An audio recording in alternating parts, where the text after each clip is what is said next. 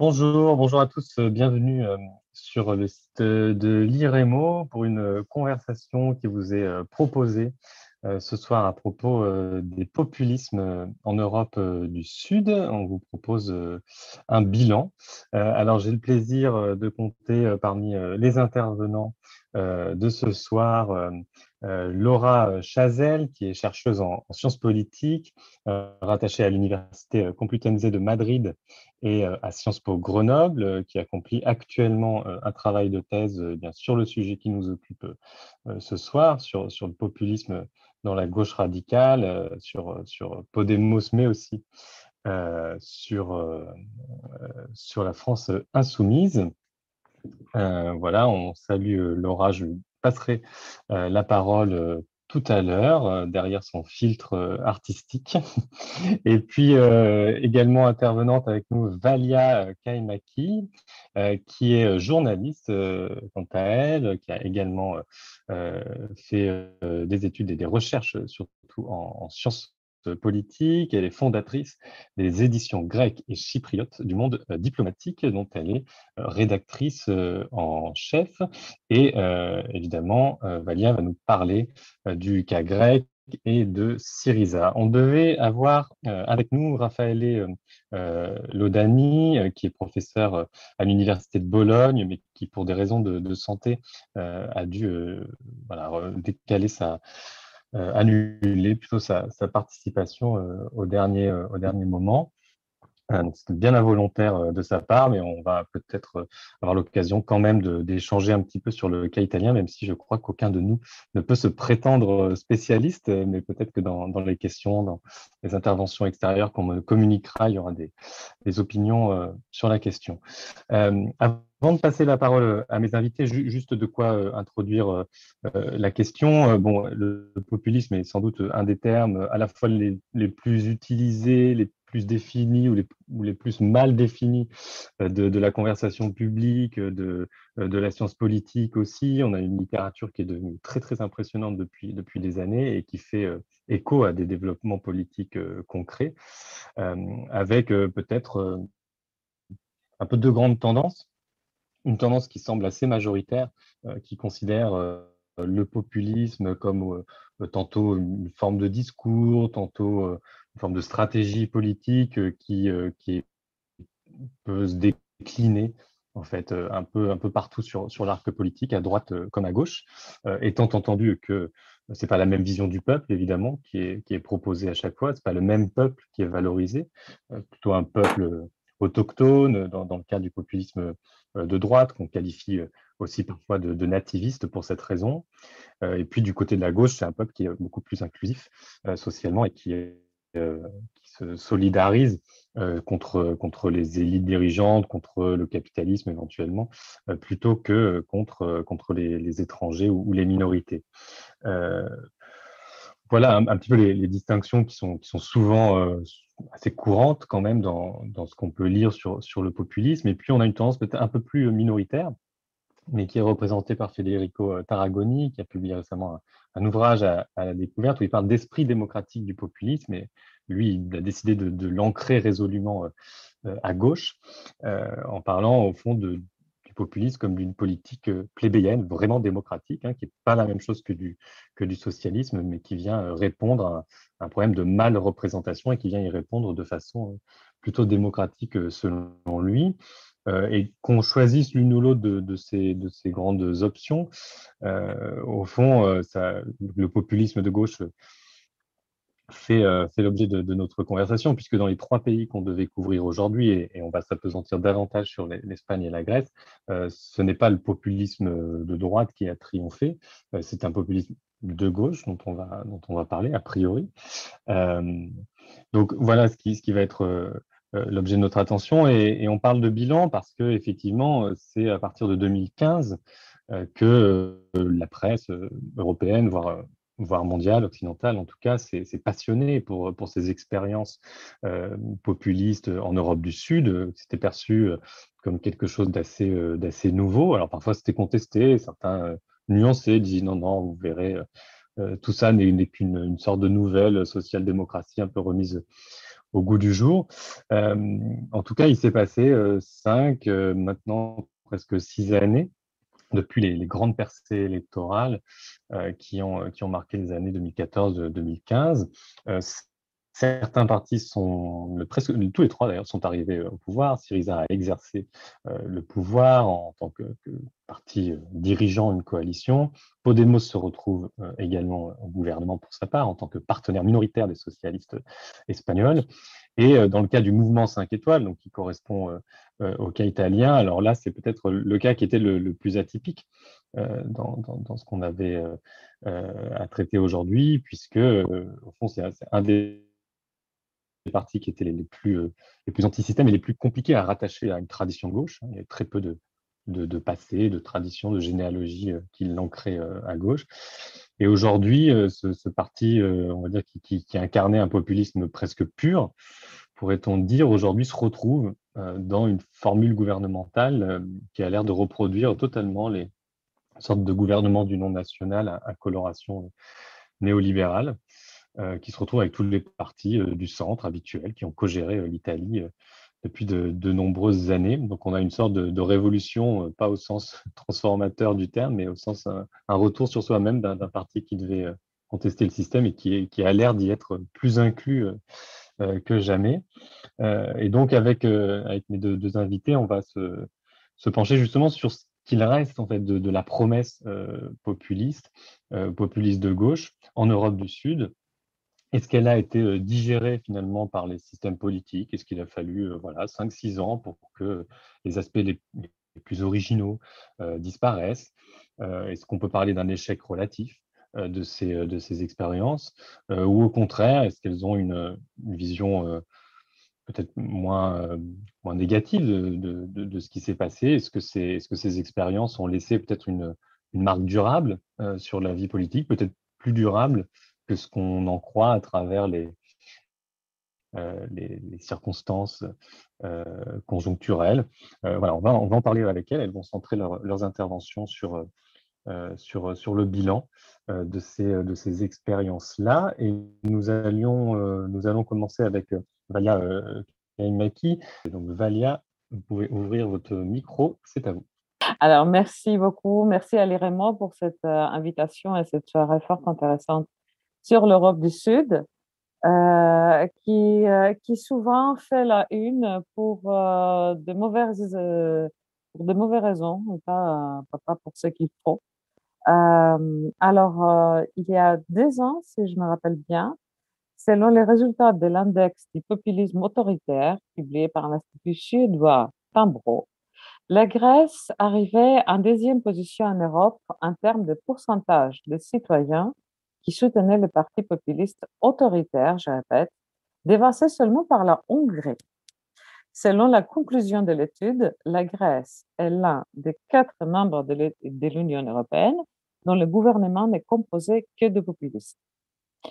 Syriza, le parti de gauche et les Grecs indépendants, le parti de la droite qui formait la coalition à l'époque euh, gouvernementale, étaient tous les deux considérés populistes autoritaires. J'insiste sur le mot autoritaire. Cependant, la notion du populisme demeure très arbitraire, comme Fabien l'a dit, en, dépit de, multiples travaux scientifiques. Et il est plus facile de décrire et de classifier d'autres ismes comme le nationalisme ou le néolibéralisme que de mettre le label populisme. C'est pour cette raison que Syriza, euh, qui l'on pourrait d'ailleurs euh, critiquer pour plusieurs de ses décisions, se trouve classifié avec les fidèles euh, de Victor Orban. En Grèce, comme ailleurs, la crise de la représentation politique a conduit au renforcement des nouveaux partis politiques, tant à droite qu'à gauche, mais on mettrait à tort le label du populisme sans distinction.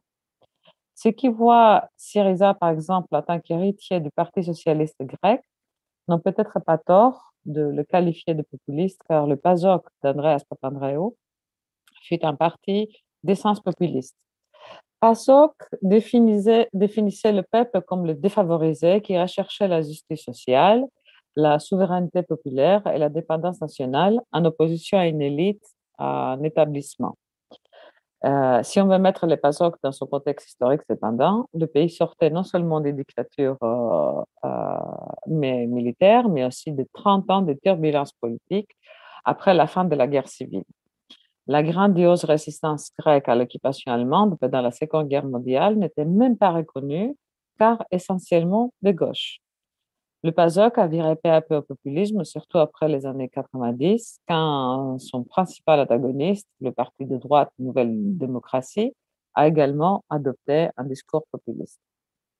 Depuis, le populisme en Grèce euh, a affecté le système bipartisan du pays, puisque les deux plus grands partis politiques du pays ont utilisé le populisme comme stratégie pour obtenir euh, de meilleurs euh, résultats électoraux.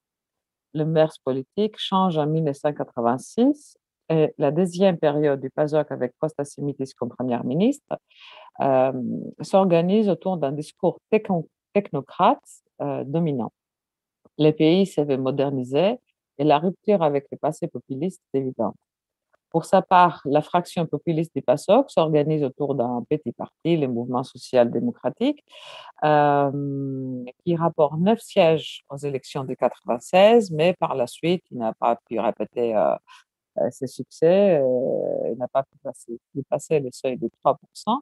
mais ces restes seront intégrés au Syriza bien des années plus tard. Dans la même catégorie, cette fois issu de la droite, un autre parti apparaît en 2000 sous la direction de Georges Karadafaris, journaliste et ancien député de la Nouvelle Démocratie, euh, le Laos, le Rassemblement populaire des chrétiens orthodoxes. Euh, son discours consiste de l'anti-américanisme, l'antisémitisme et les théories du complot. Il s'adresse euh, bien sûr aux chrétiens orthodoxes, et en même temps, il s'oppose à l'immigration. Ce sont ces deux euh, axes principaux. Dans le discours du Laos, les immigrants euh, sont associés à une hausse de chômage tout en étant considérés comme une menace pour la sécurité nationale du pays. Euh, de sa part, il définit comme élite les deux principaux partis, PASOK et Nouvelle Démocratie, qui les accusent d'être les esclaves des forces étrangères représentés principalement par des entreprises multinationales. Ces partis, ces petits partis, classés dans la catégorie des partis radicaux populistes de droite, caractérisés par le nativisme, le populisme et l'autoritarisme.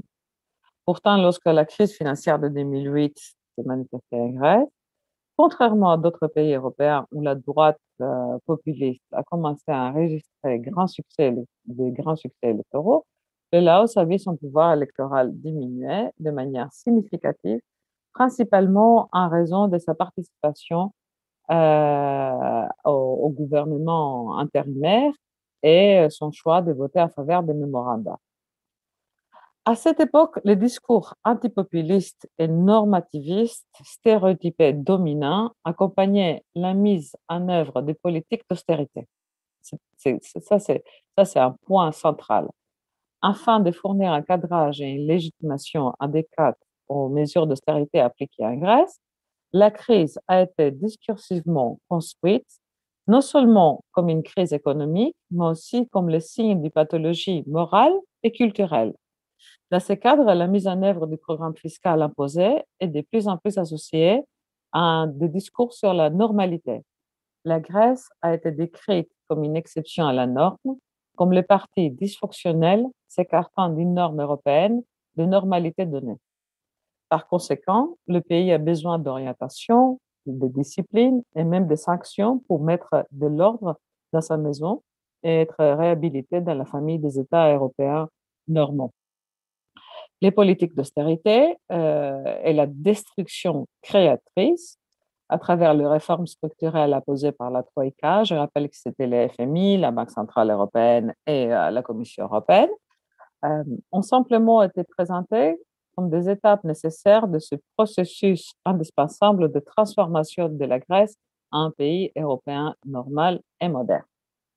Afin d'acquérir une efficacité politique, ce discours sur la normalité s'est appuyé sur la diabolisation de son autre, le populisme. Le populisme est apparu comme le synecdote de tout ce qui est pathologique dans la politique grecque. L'irresponsabilité, la démagogie, l'immoralité, la corruption, la destruction, euh, l'irrationalisme. Non seulement il était responsable de la crise elle-même, mais c'était aussi ce qui faisait obstacle à la mise en œuvre des solutions rationnelles requises, à savoir l'austérité. Je vous donne deux exemples pour comprendre la mentalité de cette époque. Elias Papayoannou, professeur grec, mais professeur d'économie à la London Business School, a écrit dans les quotidiens de droite Caténérini que la raison la plus profonde de l'échec des politiques des mémoranda était le populisme diffus qui dominait le pays. Tandis que le vice-président de la Commission européenne, Valdis Dombrovskis, affirmait que la Grèce a été contrainte de subir une austérité plus sévère qu'il n'aurait été nécessaire en raison de la position populiste du gouvernement grec en 2015.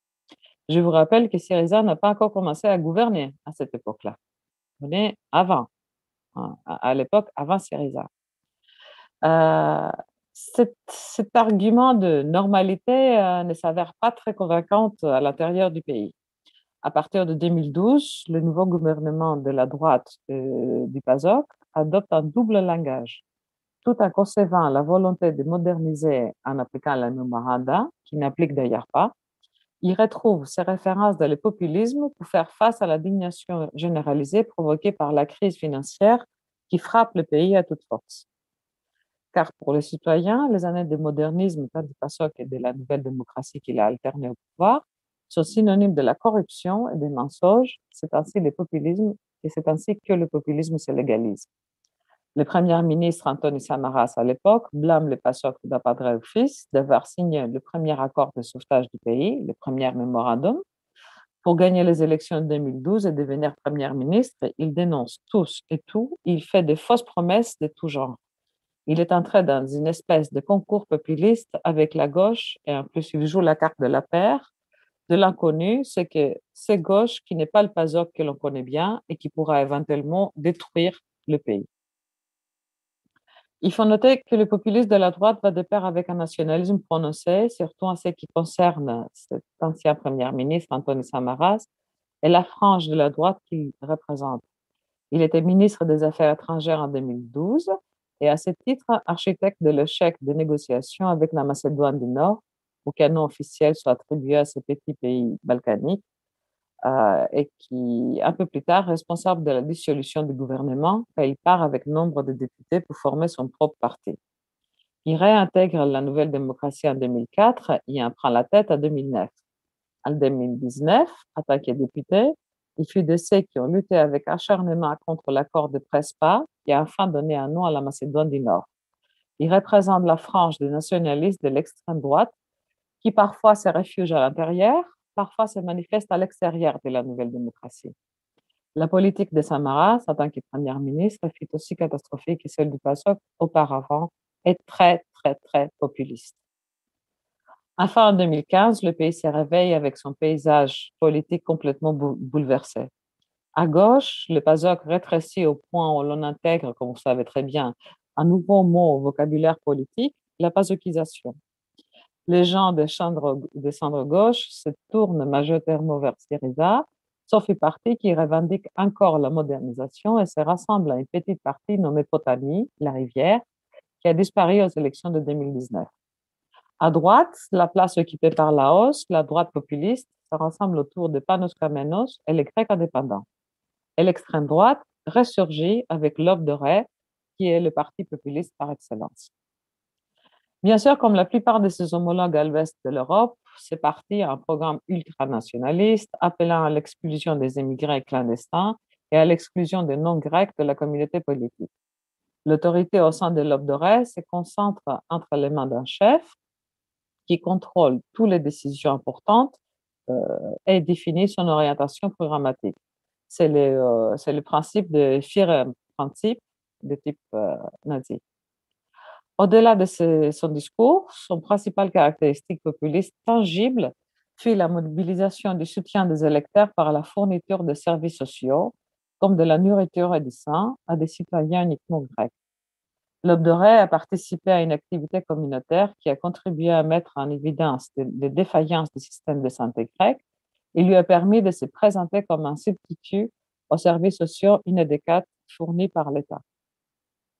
Bien avant le jugement au tribunal pour acte criminel en octobre dernier, les gens avaient abandonné l'Obdoré.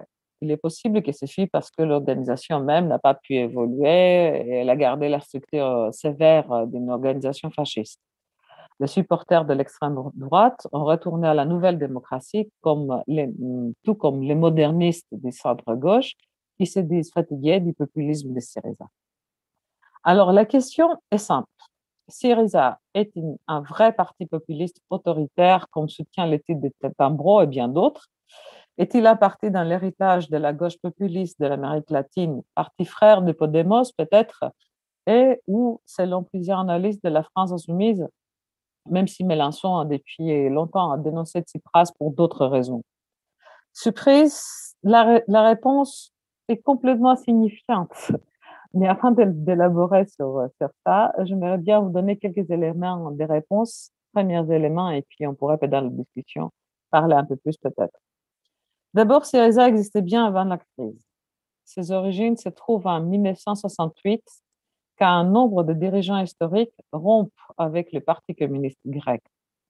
Ils refusent de prendre des ordres par les exilés à l'Union soviétique et s'oriente vers un communisme plus moderne, européen, selon le modèle créé par les camarades en Italie, en Espagne, en France, par des personnalités comme Enrico Berlinguer, Santiago Caio et Georges Marchais, même si ce dernier a fait marche arrière plus tard. En Italie et en Espagne, ces mouvements ont eu du succès, ou du moins un certain succès électoral, et bien sûr un énorme impact politique sur l'orientation de la gauche. En Grèce, son succès était marginal au plan électoral, mais euh, sa persévérance fut extrême à travers diverses transformations et une intégration des cadres des membres issus du Parti communiste en 1989. Jusqu'à 2012, quand il fait sa percée électorale et devient l'opposition majeure, il peine à passer le seuil de 3% et dans les périodes, il reste en dehors du Parlement. Ainsi, qu'héritier du courant d'eurocommunisme, Syriza est le plus loin du populisme qui le plus trouvé. Mais en 2012, l'opposition à l'établissement, l'opposition au plan de l'austérité imposé par la Troïka, était route en sens unique. Son discours s'adapte aux circonstances. En même temps, il intègre une grande partie de PASOK, ce qui pourrait considérer aussi un argument d'une vraie virée vers le populisme, car le PASOK était d'essence populiste. Mais en intégrant, il n'a pas adopté le nationalisme, également composante forte du PASOK. Pourquoi aurait-il incorporé son populisme alors? Un autre argument serait son association avec les Grecs indépendants, un parti caractéristique de la droite radicale populiste pour former un, gouvernement qui a duré pendant quatre ans et demi. Ceci fut également édicté par les circonstances car il n'avait pas d'autres partenaires disponibles. Ce qui est débattable alors en faisant le bilan, c'est l'essence, euh, son ADN populiste ou non. Suivant une méthodologie stricte, c'est vrai que le mot peuple constitue le cœur même de l'identité de Syriza. À partir de 2012 surtout, jusqu'alors le mot-clé était mouvement. L'écologie, le féminisme, le syndicalisme. En 2012, il n'a plus rien à défendre, c'est le peuple face à la Troïka. À la différence de Podemos et des mouvements en 5 étoiles, Syriza fut appelé à gouverner dans la crise économique. Mais il fut critiqué par la gauche car il a capitulé, comme disent souvent, ceux qui voulaient voir, euh, qui voulaient voir la Grèce en cobaye de l'exode de la communauté européenne. Pourtant, les Grecs ne voulaient pas. Et on voit comment euh, gère la question un pays fort comme la Grande-Bretagne, euh, qui ne faisait même pas partie de l'Union monétaire. Ce qu'ils voulaient, les Grecs, était de sortir de la crise, mais avec des dirigeants non corrompus. Euh, c'était la question claire. Et pendant la gestion de la crise, Syriza a fait preuve d'un modernisme inouï dans l'histoire du pays. Il a pu appliquer les programmes de la Troïka et sortir le pays de l'impasse économique. Chose que la droite n'a jamais pu digérer, en fait. Ne pouvant pas attaquer Syriza sur d'autres plans, la, droite l'a attaqué avant les dernières élections de 2019 sur son populisme, illustré caricaturalement, pardon, caricaturalement. Voilà, c'est un mot français un peu difficile par quelques-uns de, de ses anciens ministres. Aujourd'hui même, toute l'agenda politique de la droite s'organise autour du populisme de Syriza. L'argument principal, non pas l'argument, mais la matière constituante de, la nouvelle démocratie est cette phrase Nous, les modernistes, face aux populistes de Syriza. Kyriakos Mitsotakis, actuel Premier ministre grec, s'est présenté, surtout depuis 2016, lorsqu'il a accédé à la direction de la nouvelle démocratie, comme un adversaire acharné du populisme auquel il oppose le pragmatisme, la rationalité, la vérité et la responsabilité. Dans une interview accordée au magazine Newsweek en décembre 2016, Mitsotakis a fait valoir qu'il existe une distinction claire entre le populisme et le réalisme, une distinction que le monde découvre progressivement, mais qui est toujours présente dans, la politique grecque depuis le rétablissement de la démocratie. S'exprimant dans séance plénière du Parti populaire européen euh, à Bruxelles, il a affirmé que la Grèce a été le premier pays à amener un gouvernement populiste au pouvoir. Néanmoins, la pendule se déplace maintenant dans la direction opposée. Nous prouverons qu'une politique fondée sur la vérité, la rationalité et la modernisation, modération pardon, prévaudra à nouveau. Ces prétextes, la rationalité et la modération, rejoignent aujourd'hui les prétextes de la pandémie et font bâtir ensemble un État autoritaire tel que n'a pas connu depuis des années de la dictature. Un État népotiste, Mitsotakis lui-même est fils de premier ministre, frère des ministres, oncle du maire actuel d'Athènes, népotiste alors, nationaliste, xénophobe et gangréné par la corruption. La politique du gouvernement en matière économique consiste essentiellement en la dilapidation des ressources publiques, euh, teintée en plus de favoritisme.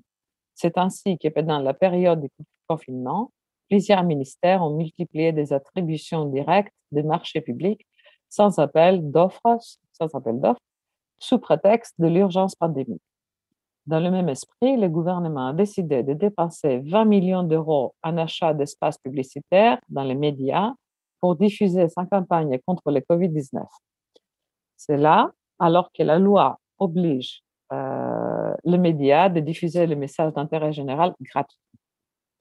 En matière d'éducation, pendant les confinements, le ministère a annoncé la mise en place de caméras dans les écoles pour la diffusion obligatoire et indirecte des cours en ligne, sans se soucier des infractions au droit à l'image et à la protection des données personnelles des professeurs et des élèves avant de se rétracter, mais elle n'a pas fait marche arrière en ce qui concerne les universités qui auront désormais une soi-disant protection policière, phénomène inconnu dans les autres démocraties libérales de l'Europe. En même temps, la police grecque a un rôle libre. On ne compte plus les personnes humiliées lors des contrôles injustifiés, obligées de se dévêtir en pleine rue, retenues sans raison, rouées de coups et même menacées de mort ou de viol. Dimanche dernier, une simple discussion pour une amende pour infraction du confinement, injustifiée selon plusieurs témoins mais ceci n'est pas important, a conduit à des actes de violence extrême de la part de la police et par la suite à une manifestation spontanée des citoyens qui était rencontrée par des bombes lacrymogènes et des grenades pour une fois encore. Moderniste alors les gouvernements qui utilisent quand même les outils du populisme à la perfection à travers les médias qui ont un fond, un front presque uni pour supporter les gouvernements. À bons élèves, ils demandent de leur maître, n'oubliez pas les 20 millions distribués, plus de sécurité, plus de police, moins d'immigration, bref, toute l'agenda politique de la nouvelle démocratie. Les pays se retrouvent aujourd'hui, encore une fois, au bout de l'explosion. Ce dilemme manichéen, modernisme ou populisme, ce dualisme culturel semble être la malédiction de la vie politique en Grèce moderne et pas un caractéristique de Syriza simplement. Merci euh, Valia Kalmaki pour, euh, cette, euh, cette intervention. Bon, j'ai des questions, mais je les garde peut-être pour après. Et merci aussi pour, pour l'alerte, évidemment, sur, sur les attaques contre les libertés publiques en Grèce. Voilà, vous, je crois que votre, le début et la fin de votre intervention sont très clairs. Voilà, là, là où les modernistes s'autoproclament modernistes, l'autoritarisme n'est parfois pas loin. Euh, je vous remercie euh, et je vais demander donc euh, à Laura Chazelle qui est avec nous d'ouvrir son micro. Je crois que c'est fait.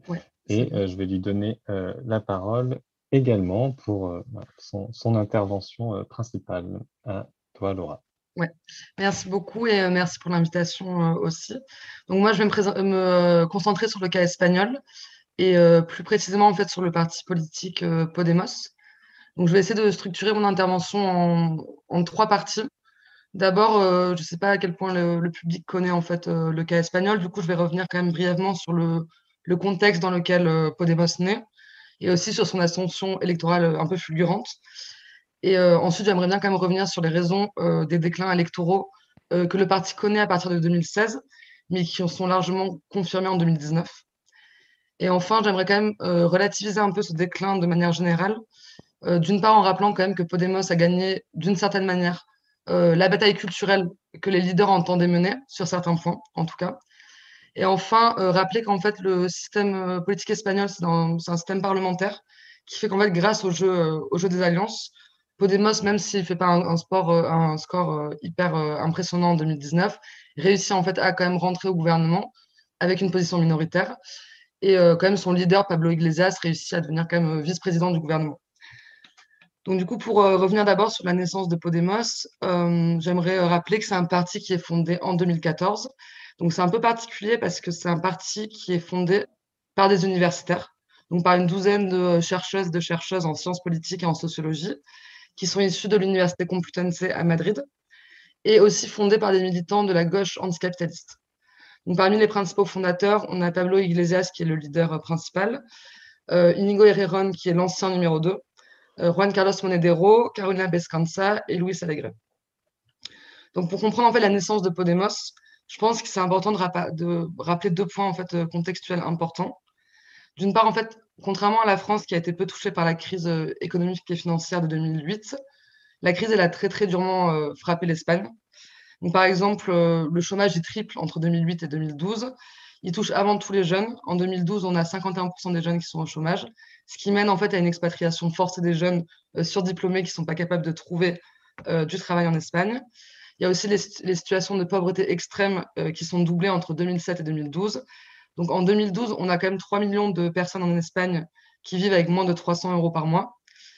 Et dans le même temps, on, on, est assis du coup à une augmentation des expulsions de logements en fait. Euh, qui sont, euh, euh, organisées par le parti au pouvoir, le Parti socialiste à ce moment.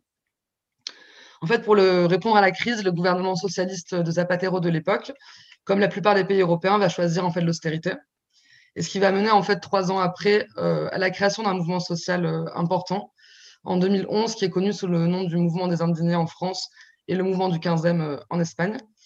L'idée de ce mouvement, c'est il, va rassembler des centaines de milliers d'Espagnols sur les places des principales euh, villes euh, en Espagne pendant plus d'un mois. Et euh, l'idée principale, leur slogan, c'est Ils ne nous représentent pas. Donc l'idée, c'est de, se détacher autant des partis de gauche radicale, des partis sociaux-démocrates que des partis de droite, pour demander en fait plus de participation citoyenne dans la décision publique. Et donc une demande de plus de démocratie directe et participative. Donc l'idée là, ce qui était intéressant avec ce mouvement, c'était un mouvement où justement les syndicats étaient absents, euh, les partis politiques étaient absents. Et donc, du coup, on n'avait pas simplement euh, peut-être les activistes habituels qui se mobilisent, mais vraiment beaucoup de primo-activistes. Donc, en fait, ça, c'est un point important, parce qu'en fait, euh, les leaders de Podemos, à l'époque, donc, du coup, ils sont doctorants ou profs à la fac, de sciences politiques, et ils participent largement, en fait, à ce mouvement-là, des indignés. Et en fait, leur idée principale, en tout cas à la base, quand ils créent le parti Podemos, c'est de, en fait, offrir une sorte de traduction euh, institutionnelle à ce mouvement-là. En, sachant pertinemment qu'en fait, euh, ce sont euh, deux arènes différentes, mais en fait, les revendications qui ont été portées, ils veulent, ils veulent donner en fait une, une, réponse à ces revendications. Donc, en fait, ils se donnent pour objectif de prendre d'assaut le ciel. Donc, l'idée, c'est de réussir à arriver au pouvoir. Donc, ils décident en fait pour cela d'adopter un discours qu'ils nomment transversal, qui va permettre en fait de se défaire du discours euh, de la gauche radicale traditionnelle euh, espagnole euh, et européenne en général. En Espagne, elle est représentée par la coalition Izquierda Unida, donc c'est gauche unie. Et il considère en fait que la Izquierda Unida, en fait, s'est enfermée depuis des années dans sa propre mythologie, ses propres symboles, son langage, et qu'en fait, ce langage-là, il ne parle qu'aux personnes qui sont déjà convaincues. Il pense qu'en fait, même ce, parti-là a perdu d'objectif, pour objectif du coup l'idée de réussir à arriver au pouvoir, et qu'ils se complaisent un peu dans cette situation où ils sont dans l'opposition. Donc en fait, pour les fondateurs de Podemos, euh, il faut réussir à se détacher de cet axe pour construire une majorité sociale, en opposant en fait euh, ceux du haut, donc eux ils appellent euh, ces personnes la caste, à ceux du bas, le peuple. Donc, Podemos, pour, faire, pour arriver à cet objectif, ils, vont mettre l'accent sur des revendications de sens commun auxquelles en fait une majorité d'Espagnols peut s'identifier. Donc ça va être par exemple, sans y mettre toute la symbologie de gauche à côté. Donc ça va être par exemple la fin des expulsions de locatives, la lutte contre la précarité énergétique, la sauvegarde des retraites, la protection sociale, le renforcement des services publics. Euh, en fait, c'est des, thématiques de gauche, évidemment, mais ils vont enlever un peu euh, toute la, voilà, les, euh, tout le langage qui est associé. Mais en fait, c'est plus qu'une opération en fait, de dépoussiérage marketing. avec en fait cette stratégie qu'ils nomment populiste, les fondateurs de Podemos, ils se, donnent en fait pour projet de renouveler la matrice intellectuelle et stratégique de la gauche radicale. Donc c'est une stratégie qu'on peut qualifier de populiste parce qu'elle contient deux éléments. Donc dans la littérature académique, euh, le populisme, c'est évidemment un terme qui est extrêmement euh, débattu et contesté, mais il y a une espèce de consensus en ce moment pour dire qu'à minima, il se définit par le fait que justement, on prend un axe haut-bas, et euh, l'idée, deuxième élément, que la politique, ça doit être l'expression de la volonté générale. Donc avec une vision assez rousseauiste de la démocratie. Donc Podemos, ça s'inscrit clairement dans ce, dans ce discours-là. Après, ce qui est intéressant avec le parti, c'est qu'en plus d'avoir un discours qu'on peut qualifier de populiste, ils ont vraiment une application réflexive sur le populisme et leurs références intellectuelles. Euh, il y, a des auteurs évidemment de gauche radicale traditionnelle, mais il y a aussi euh, Ernesto Laclos et Chantal Mouffe, qui sont des auteurs justement qui ont euh, considérés comme post-marxistes, qui ont travaillé justement sur, sur le populisme et qui ont défendu justement que ça serait la meilleure stratégie pour la gauche radicale pour arriver au pouvoir. Donc, ils s'inspirent, euh, les fondateurs de Podemos, de ces, euh, références intellectuelles, mais aussi euh, de la vague rose latino-américaine, donc de Morales, Correa, Chavez, qui ont aussi adopté des stratégies populistes pour arriver au pouvoir dans les années 2000. Donc, Podemos est créé en janvier 2014. il se présente pour la première fois à des élections quatre mois plus tard. C'est des élections européennes à ce moment-là, donc en mai 2014. Et en fait, contre toute attente, ils vont vraiment créer la surprise en obtenant 8% des voix et 5 eurodéputés, ce qu'aucun euh, sondage avait prévu. Ils n'avaient aucun budget à ce moment-là, etc. Et l'année suivante, en 2015, euh, il va y avoir deux euh, élections vraiment importantes pour eux. Ça va être les élections municipales et les élections générales. Donc les, élections municipales, en fait, comme leur parti est pas assez implémenté en fait dans les régions, ils vont décider de faire des coalitions avec d'autres partis ou des mouvements locaux. Et là, ils vont gagner la mairie de plusieurs villes extrêmement importantes en Espagne. Euh, dont Madrid, Barcelone, Séville, Saragosse, Valence et Cadiz. Euh, ça, c'est en mai 2015. Euh, et six mois après, en décembre 2015, Podemos va arriver en fait en troisième place derrière le Parti populaire, le Parti socialiste, avec 20% des voix. Et en fait, ça va vraiment signer la fin du bipartisme en Espagne. Et pour la première fois, en fait, les partis qui sont représentés au Cortés, ils vont pas arriver à former un gouvernement. Et de nouvelles élections sont tenues six mois plus tard, en juin 2016. Donc pour ces nouvelles élections, Podemos, le parti va choisir une stratégie plus classique de gauche radicale. Ils vont garder un discours transversal, mais ils vont s'allier avec la coalition Izquierda Unida. Donc ça va être un échec, parce que la coalition avec laquelle ils se présentent s'appelle Unidos Podemos. Ils vont obtenir simplement 21% des voix, euh, et le parti conservateur de Mariano Rajoy va réussir en fait à former un gouvernement euh, grâce à l'abstention du Parti socialiste. Après, je passe, on pourra y revenir un peu dans les questions, mais il y a un, une motion de censure qui est faite euh, en 2018, du coup, euh, par le Parti socialiste, du coup, qui va euh, destituer Raroy et arriver au pouvoir. Mais en fait, ce qui est important, c'est que c'est à partir de 2019 qu'il y a réellement un déclin électoral de Podemos. Premièrement, enfin, cette année-là, il y a beaucoup d'élections qui ont lieu. Il y a les élections municipales où Podemos perd quasiment enfin, la majorité de ses villes. dans le même temps, il y a les élections européennes où ils font un score, ils font seulement 10%. Et le plus important, il y a deux élections générales qui ont lieu. Et aux deux élections, Podemos en fait euh, arrive en quatrième position. La première fois derrière euh, le parti centriste Ciudadanos et euh, la deuxième fois, pardon, contre, ils arrivent derrière le parti d'extrême droite Vox, qui en fait commence à monter à ce moment-là. Donc en fait, ce déclin électoral, moi en tout cas, je l'explique de quatre manières. D'abord, quelque chose d'un peu simple, mais qui est à mon avis important, c'est le fait qu'on change de contexte. Euh, et qu'une stratégie populiste aussi, euh, elle marche dans un, dans un contexte particulier, un contexte de crise sur lequel en fait le populisme peut s'appuyer. Donc en fait, évidemment, le contexte qui est en, le contexte qui est en 2014, c'est pas le même qu'en 2019. Donc il y a aussi un essoufflement des, des euh, mouvements sociaux en Espagne, bien qu'ils soient encore très importants. pas, ils pas il n'y a pas la même effervescence démocratique, à mon avis, en 2019 que ce qu'il y a pu avoir en 2011, 2012, 2013, 2014. Et d'autre part aussi, il y a aussi l'idée qu'en fait, à partir de décembre 2015, Podemos, ils ont 70 députés, ils entrent au Parlement, et du coup, on a vraiment le cas d'un parti populiste qui va rentrer dans les institutions. Donc, du coup, en fait, le discours anti-establishment, anti-élite, il va évidemment perdre en intensité. Et de la même manière, la rhétorique de la nouveauté, elle perd en intensité au fil des années. Donc, il y a ce contexte qui rend, en fait, Podemos s'adapte et le fait assez mal, vu le contexte, du coup. Ça, c'est le premier élément pour expliquer un peu le déclin électoral. Euh, à mon avis, le deuxième élément, euh, c'est euh, le fait qu'il y a eu vraiment des conflits très importants au sein du parti. Ces conflits ont été extrêmement médiatisés et les leaders du parti les ont publicisés de leur plein gré, c'est-à-dire qu'on a eu des batailles sur Twitter, par articles interposés, par conférences interposées, etc. Et ça, ça a fait beaucoup de mal à l'électorat et aux militants aussi. Donc du coup, là, on a, à partir de en fait, février 2017, Podemos commence à se déchirer euh, le parti autour euh, de deux factions. La première, qui est représentée par le secrétaire général euh, Pablo Iglesias, considère en fait que le contexte politique a changé depuis la naissance de Podemos et que la vie politique espagnole est en train de se repolariser autour de la droite et de la gauche. Et donc, du coup, il considère que dans ce nouveau contexte, Podemos, en coalition avec Izquierda Unida, doit réussir à former un bloc de gauche capable de vaincre le Parti socialiste. Donc c'est désormais c'est ça son objectif. Donc évidemment, il revient à une rhétorique plus de gauche euh, classique.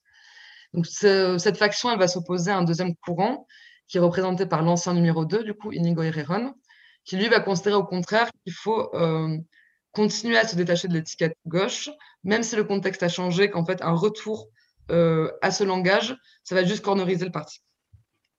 Donc il considère qu'il faut continuer à avoir un mouvement transversal.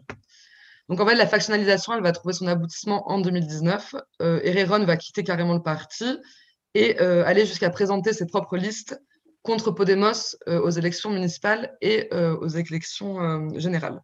du coup, là aussi, il va y avoir une perte de voix importante. Le, troisième point important, à mon avis, pour comprendre le déclin, c'est la situation en Catalogne, qui a pris énormément d'ampleur ces dernières années pour un petit rappel euh, des faits, euh, entre Madrid et Barcelone, en fait, on observe des tensions vraiment, vraiment croissantes depuis 2008. En fait, au point qu'en Catalogne, la vie politique, elle se polarise quasiment uniquement maintenant autour de la question de l'indépendance. C'est le cas depuis quelques années, hein, mais ça s'est euh, accentué. En fait, en 2012, il y a les indépendantistes catalans qui vont obtenir une majorité au Parlement de Catalogne. Et ils vont organiser un premier référendum en 2014, puis un deuxième qui sera beaucoup plus organisé le 1er octobre 2017 donc c'est un référendum sur euh, l'autodétermination, mais qui n'est pas reconnu par l'État central. En fait, ce référendum, euh, quand il va avoir lieu, il va y avoir une répression très très forte euh, de l'État central sur les personnes qui vont voter, sur les organisateurs, mais également sur en fait les élus catalans. Donc ça va être suivi d'arrestations, de perquisitions d'élus. Donc il y a 13, 13 personnes qui sont arrêtées. évidemment, ça, ça va uniquement envenimer la situation et rendre, enfin, accroître les tensions. Donc, du coup, euh, ces événements, ils ont deux euh, conséquences importantes. D'une part, la question catalane, elle a commencé à occuper quasiment euh, l'entièreté de l'espace public et ça va laisser de côté les autres sujets. Et les thèmes sur lesquels, en fait, Podemos avait l'habitude de proposer une nouvelle façon d'organiser la société, de proposer un nouveau projet de vie, etc., un nouveau projet politique, en fait, ils vont être mis de côté. Et le problème de Podemos, du coup, son point fort un peu, c'est plus quelque chose qui est médiatisé. Et la deuxième chose, c'est que Podemos défend une position qui, euh, trouve très peu d'écho dans la société espagnole euh, sur euh, la situation catalane.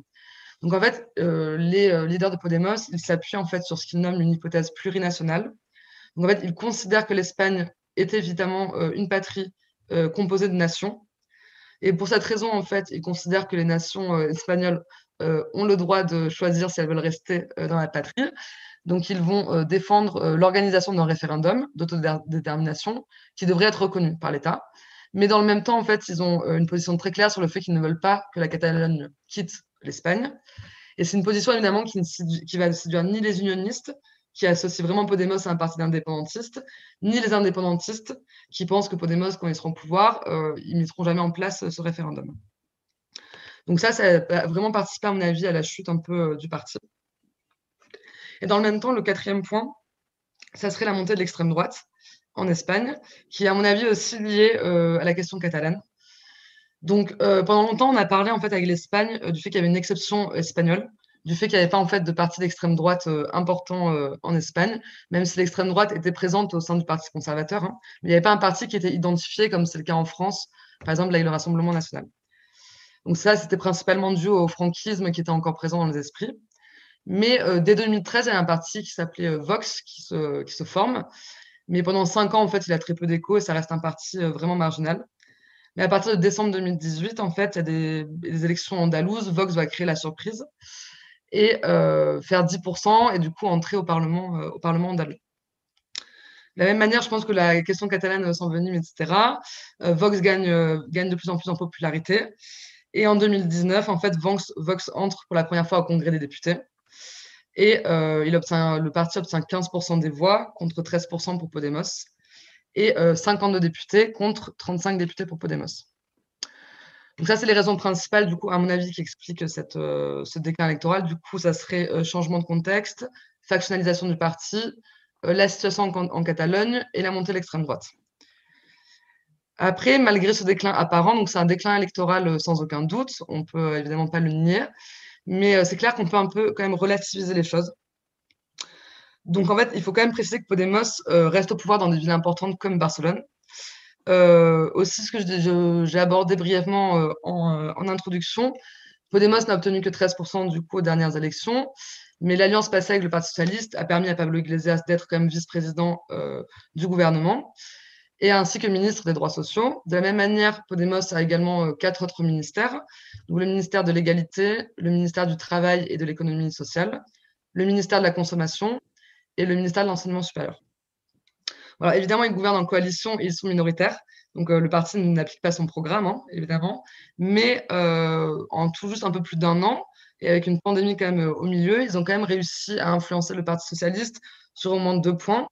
Il y a une augmentation du SMIC quand même de 28%, qui est aujourd'hui bon, toujours à 950 euros, enfin seulement à 950 euros, mais c'est quand même une augmentation qui a été très importante. Et sans l'influence de Podemos, à mon avis, cette augmentation ne serait pas passée.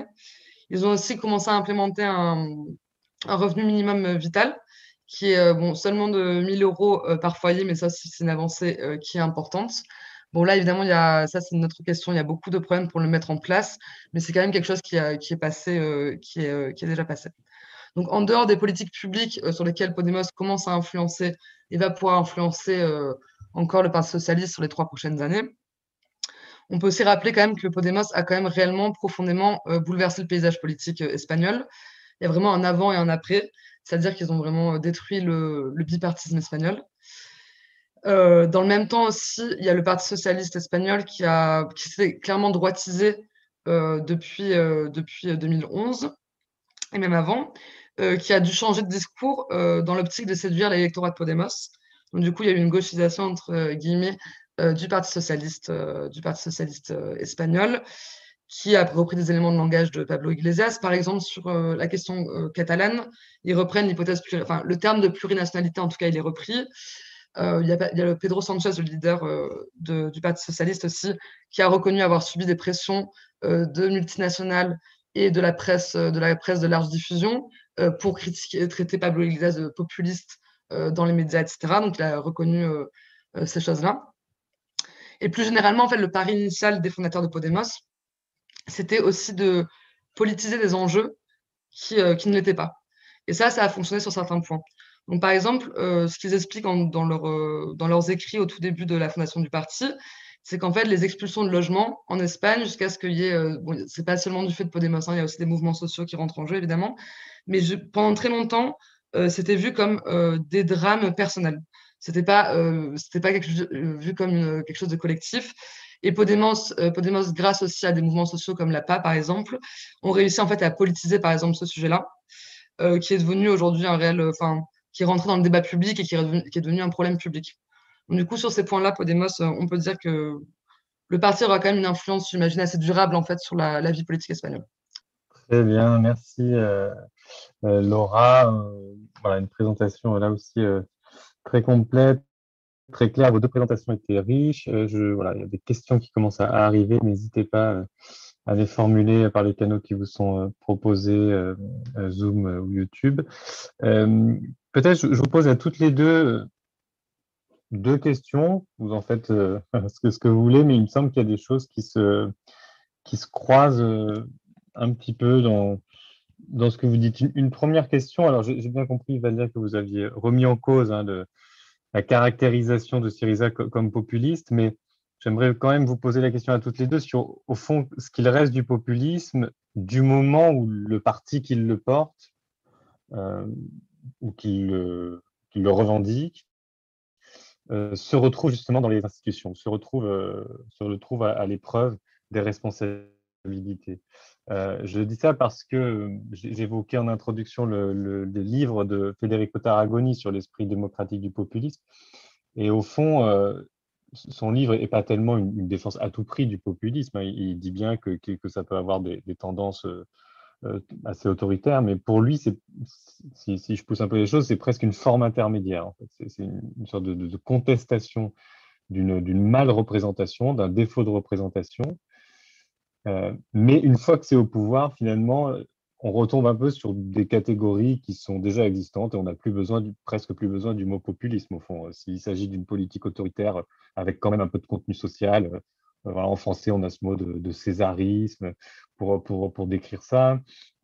si c'est si une politique à ce moment carrément beaucoup plus ambitieuse de transformation socialiste, ben, on, a le mot socialisme à disposition. Donc, il décrit ça presque comme une forme intermédiaire qui se dissout euh, ou qui pourrait se dissoudre à l'épreuve des institutions, que ça ne tient pas le choc de l'exercice euh, gouvernemental. Donc, j'aimerais un peu avoir votre, sentiment là-dessus et euh, j'ajoute une question sur le, la question nationale, justement. c'est assez paradoxal parce que quand on parle du populisme, c'est très souvent pour parler de, de, partis de droite qui, justement, sur, euh, sur la nation, sur la défense de, la nation, euh, du peuple euh, homogène. et là, dans le cas de, de Syriza et de Podemos, si, on accepte de, les qualifier comme populistes, on a l'impression que la question nationale leur pose problème. Alors sur Podemos, Laura vient de faire la démonstration avec la situation catalane. Et Syriza, peut-être que, vous pourriez développer euh, là-dessus, Valia, il m'a semblé que cette fameuse question de la, Macédoine du Nord a été une arme assez forte euh, pour les conservateurs et presque pour toutes les oppositions, d'ailleurs, pour, pour critiquer euh, Syriza et le pacte que, que Tsipras a passé avec le, chef d'État macédonien dont, je, le nom m'échappe. Mais en tout cas, voilà, avant l'élection, ça, a été un, ça a été une, vraie question. Donc, je, vous repasse la parole en, en repassant, en recommençant par, par Valia. Voilà, pensez bien. Voilà, c'est ça, que j'ai fait. Alors, le nom du premier ministre euh, euh, de la Macédoine du Nord, c'est Zoran Zaev. Alors, euh, oui, Syriza a payé, a payé son non-nationalisme, son, absence totale de, des idées nationalistes et des tendances nationalistes à son, à son intérieur. Ça, c'est. Et là, il a, il a un, il a, il a un front très, très clair, une, ligne rouge qui, euh, qui, euh, qui, ne, qui ne bouge pas, qui, qui reste là. C'est un grand non au, nationalisme. Euh, d'ailleurs, il, il, y avait d'autres, il y avait d'autres gouvernements qui, qui, qui, avaient essayé de, de résoudre cette, cette question-là, parce que c'était quand même un peu bizarre de ne pas de ne pas pouvoir trouver une solution avec un, euh, qu'un petit pays, même au Balkan, mais quand même en Europe, euh, euh, n'a pas de nom, en fait, officiel.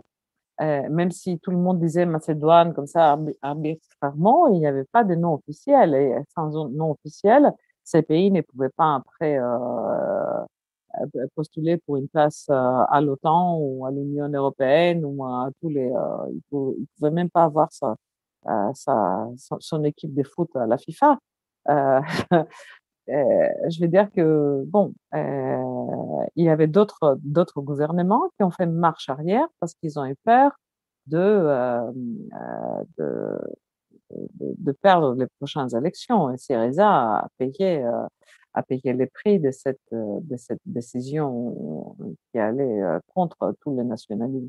Alors là, évidemment, la, la droite même si c'était le père du premier, de l'actuel premier ministre qui, qui, était sur, qui était le politicien qui, qui était arrivé le plus proche à, un accord et était plus ou moins obligé à tant qu'opposition à, à, à s'opposer à cet accord de Prespa et on a eu on a encore des gens qui sont entrés dans la rue, qui, qui, disaient que la Macédoine est grecque, que toute, une série de, de bon, le gouvernement d'aujourd'hui n'a pas respecte l'accord. D'ailleurs, il n'a pas grand-chose à faire. Mais je vais dire que pour conclure, le, le est non nationaliste. C'est chose claire. D'ailleurs, je n'ai pas pu vraiment euh, euh, euh, prouver que Syriza n'était pas populiste. J'ai essayé quand même de, donner le contexte pour, pour comprendre la qualification populiste dans, son contexte. Évidemment, comme, comme tu, vous l'avez très bien remarqué, euh, en accédant, en accédant au, pouvoir, il s'est, euh, il s'est transformé complètement euh, sur. Il, a fait une gestion tout à fait normale. D'ailleurs, Syriza lui-même, normal. Il a fait une gestion, il, a géré la crise avec ses propres convictions, avec un, souci euh, pour ces peuples qui, disaient euh, qu'il voulait, qu'il voulait défendre et qui n'a pas, n'a pas bougé de ses, euh, de ses, euh, de ses idées. Mais euh, en même temps, il a géré le gouvernement comme, comme on gère le gouvernement dans un État libéral européen. Il n'a pas fait de, pas fait de grandes surprises là-dessus. C'est ça que je veux dire. mais d'ailleurs, Syriza n'a jamais revendiqué le, l'adjectif populiste pour, pour, pour soi-même. Il n'est pas, son, il n'est pas dans son ADN son discours devient populiste peut-être parfois. C'est, euh, euh, c'est euh, comme je disais tout à l'heure, ces ministres parfois, ils se comportent comme, comme, comme des politiciens populistes, mais en même temps, lui-même, il n'a jamais revendiqué ce titre. C'est, c'est, parfois des, des, c'est parfois des analystes hein, qui, ont, qui l'ont labellisé comme populiste, mais c'est vrai que, les, acteurs eux-mêmes l'ont. Si, on veut si on veut qualifier euh, euh, en, tant que gauche, vous savez, en Grèce, euh, pour la, en Grèce, le Parti socialiste ne fait pas partie de, de parti de la gauche. la gauche en Grèce, c'est à gauche du Parti socialiste. Alors, le langage est très important, évidemment. Alors, mais il y a toujours le, le Parti communiste qui existe avec un petit pourcentage autour de 8%, mais il est là. Il bouge pas, il va un peu plus haut, un peu plus loin, mais, plus ou moins. Il, il refuse de, de participer euh, à, un gouvernement. Seulement en 89, il a fait ça, et là, il a, il a, il a, il a perdu une partie de ses euh, cadres qui ont rejoint Synaspismos, le, l'ancêtre euh, de, de Syriza. Alors, euh, alors oui, euh, on peut dire que Syriza a été populiste parce qu'il a défendu le peuple. Euh, il a pris ce label-là parce qu'on ne savait pas comment le qualifier avant. Mais n'oublions pas que pendant, que euh, ses, années au gouvernement, Alexis Tsipras, le premier ministre, participait aussi aux, aux réunions de chefs socialistes en Europe c'est qui d'ailleurs euh, faisait euh, la chef du Parti socialiste en Grèce. Euh, elle la fâchait vraiment, hein, mais il était invité par le chef socialiste en Europe. Donc c'est un peu mmh. compliqué. C'est je pense que c'est différent de, de, du cas d'Espagne et de, de l'Italie. Très bien, bah merci, merci Valia. puis je, sur, sur voilà, les deux questions que j'ai posées sur l'importance de la question nationale et, et l'épreuve des institutions, je, repasse la parole à Laura. juste pour préciser aussi, Podemos, euh, c'est jamais aussi euh, autodéfini hein, comme populiste dans, le, dans son discours public en tout cas. Ils ont théorisé ça, mais ils ont utilisé des formes vraiment indirectes euh, pour ils ont, parce qu'ils n'ont pas justement engagé une bataille euh, sur ce mot-là. Donc du coup, on les a caractérisés. Il y a une réflexion, c'est clair et net, mais ils, ne se revendiquent pas populistes quand même. C'est pas comme ça. Euh, sur les institutions, on peut avoir un discours populiste en étant au pouvoir, ça c'est clair. On le voit avec euh, les euh, gouvernements latino-américains. Par exemple, Chavez, on peut. En fait, l'élite contre le peuple, même si on est au pouvoir, on peut toujours mobiliser cette, cette opposition. là, là, où Tarragoni, c'est différent, par exemple, de Laclos, de qui Podemos, Podemos s'inspire, c'est que le populisme, justement, c'est pas un moment ou une façon d'arriver au pouvoir, c'est que c'est, je cite, l'opération politique par excellence. Donc, en fait, c'est une vision du monde. Ça, c'est. Ouais. Ouais, c'est Laclos, voilà. Donc, du coup, en fait, ça serait pas une question d'arriver au pouvoir, ça serait pas Mouf va plutôt défendre le fait que c'est une stratégie, mais pour la clause, c'est quand même, euh, c'est vraiment une philosophie qu'il a, quoi. De, c'est une vision du monde, c'est une vision de la démocratie qui considère que le conflit, euh, c'est le moteur de la démocratie justement. Et donc du coup, le populisme, en tout cas théoriquement, il ne s'essoufflerait pas quand on arrive au pouvoir. Après, ce qui a été compliqué pour euh, pour Podemos, c'est que ils ont dû faire des alliances. Donc du coup, l'idée de se défaire totalement de l'axe droite-gauche il a vraiment trouvé une limite à ce moment-là parce qu'ils allaient faire euh, leur allié naturel, c'était le Parti socialiste ou, euh, la gauche radicale. C'était compliqué d'aller euh, s'allier avec, d'autres partis. Et après, sur la question nationale, c'est un peu à relativiser quand même parce que Podemos, que j'ai pas dit dans mon intervention, mais qui est vraiment important, c'est qu'en fait, ils ont, ils ont un discours très, très patriote. Quand c'est-à-dire qu'ils ont emprunté la Catalogne parce qu'en fait, euh, justement, ils s'inspirent de la, de la, de la, ils s'inspirent de, de, la Bolivie et euh, ils constatent que c'est la meilleure solution pour le pays. Mais ils ont un discours vraiment patriote et ça a été vraiment une rupture énorme avec la gauche radicale euh, ou la gauche tout court espagnole en fait, qui justement à cause du franquisme, alors c'était vraiment différent de la France où on n'est pas étonné, on n'est pas étonné de voir euh, que ce soit Torres, Marché ou Mélenchon euh, brandir le drapeau rouge et le drapeau euh, tricolore. En Espagne, ça, ça n'existe pas. quoi. Ça n'existait vraiment pas. Et je me rappelle les premiers entretiens que je faisais avec des militants quand j'avais commencé mon doctorat. C'était les premières choses qu'ils me disaient. Quoi. Ils me disaient, c'était des anciens militants de gauche radicale. Ils disaient, on est étonné de voir, de voir un Podemos et ces leaders-là parler de la patrie. Donc eux, ils ont vraiment resignifié la patrie et tous les symboles de la patrie pour expliquer justement qu'ils ont retourné un peu le discours de l'extrême droite ou de la droite, en disant que la patrie, c'était justement la défense des services publics, que les vrais patriotes, c'était ceux qui avaient, euh, qui, qui, pas, euh, qui, payaient leurs impôts, c'était ceux qui voulaient redistribuer la, richesse, etc. Donc du coup, et de, manière générale, quand même, le populisme de gauche, si on regarde la France insoumise et Podemos, qui sont les deux cas que je connais bien, euh, la France insoumise, ça va aussi avec un discours patriote très fort. Donc du coup, alors je dirais pas que le patriotisme ou le nationalisme, c'est un c'est pas un élément qui définit le populisme, mais c'est un corollaire important quand même, je pense. Euh, mais du coup, voilà, c'était une question que j'avais envie de poser. On, va rester avec toi, euh, Laura, pour que tu puisses développer et on, passera la parole ensuite euh, à Valia. C'est une, autre question qui peut valoir pour toutes les deux sur, parce que bon, on parle sans doute à, beaucoup de, Français ou en tout cas de francophones.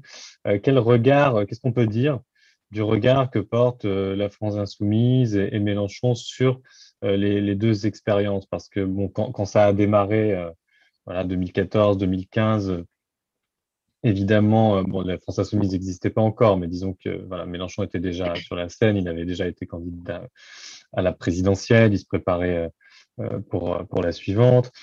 donc, il y avait, une forme de, d'adhésion à ce qui se, en tout cas de soutien à, ces, à, ces, forces politiques. Euh, mais ensuite, le, le discours, euh, le discours a, a varié. Euh, où est-ce qu'on en est aujourd'hui En fait, si on peut avoir une petite actualisation? Ouais. Bah, et, j'en profite pour prolonger, pour prolonger ma question. C'est à la limite, moi, ce qui me frappe peut-être, mais vous me direz si, si je me trompe, j'ai l'impression surtout que le discours s'est raréfié sur la question. C'est-à-dire qu'il y a eu des variations dans l'appréciation de Podemos ou de César, mais que là, euh, finalement, ils en parlent de moins en moins. Ouais. Euh, c'est important de préciser qu'au départ, même euh, la France insoumise, ils s'inspirent directement de Podemos pour, pour, pour, leur stratégie politique de 2017. Donc le changement qu'on observe entre 2012 et 2017, c'est vraiment lié je me rappelle pareil de, en observation participante, on voyait euh, Sophia Chikirou qui, était, euh, qui venait poser des questions aux, militants de Podemos, etc. Ils ont, ils ont été très en contact aussi, évidemment, avec Mélenchon, les leaders. Et, Mélenchon choisit une stratégie qui est très similaire. Je me rappelle aussi d'un discours à Madrid, un peu avant enfin, un an avant les européennes, où Mélenchon dit la France insoumise et le fils, la fille de Podemos. Donc parfois il se contredit, mais je me rappelle quand même qu'il dit ça publiquement. Euh, évidemment, c'est un Podemos euh, à la française. Par exemple, sur la question nationale, ça n'a rien à voir, évidemment, parce qu'il est euh, très, très jacobin. Mais sinon, ce qui a changé peut-être, c'est-à-dire que c'était vraiment leur allié important.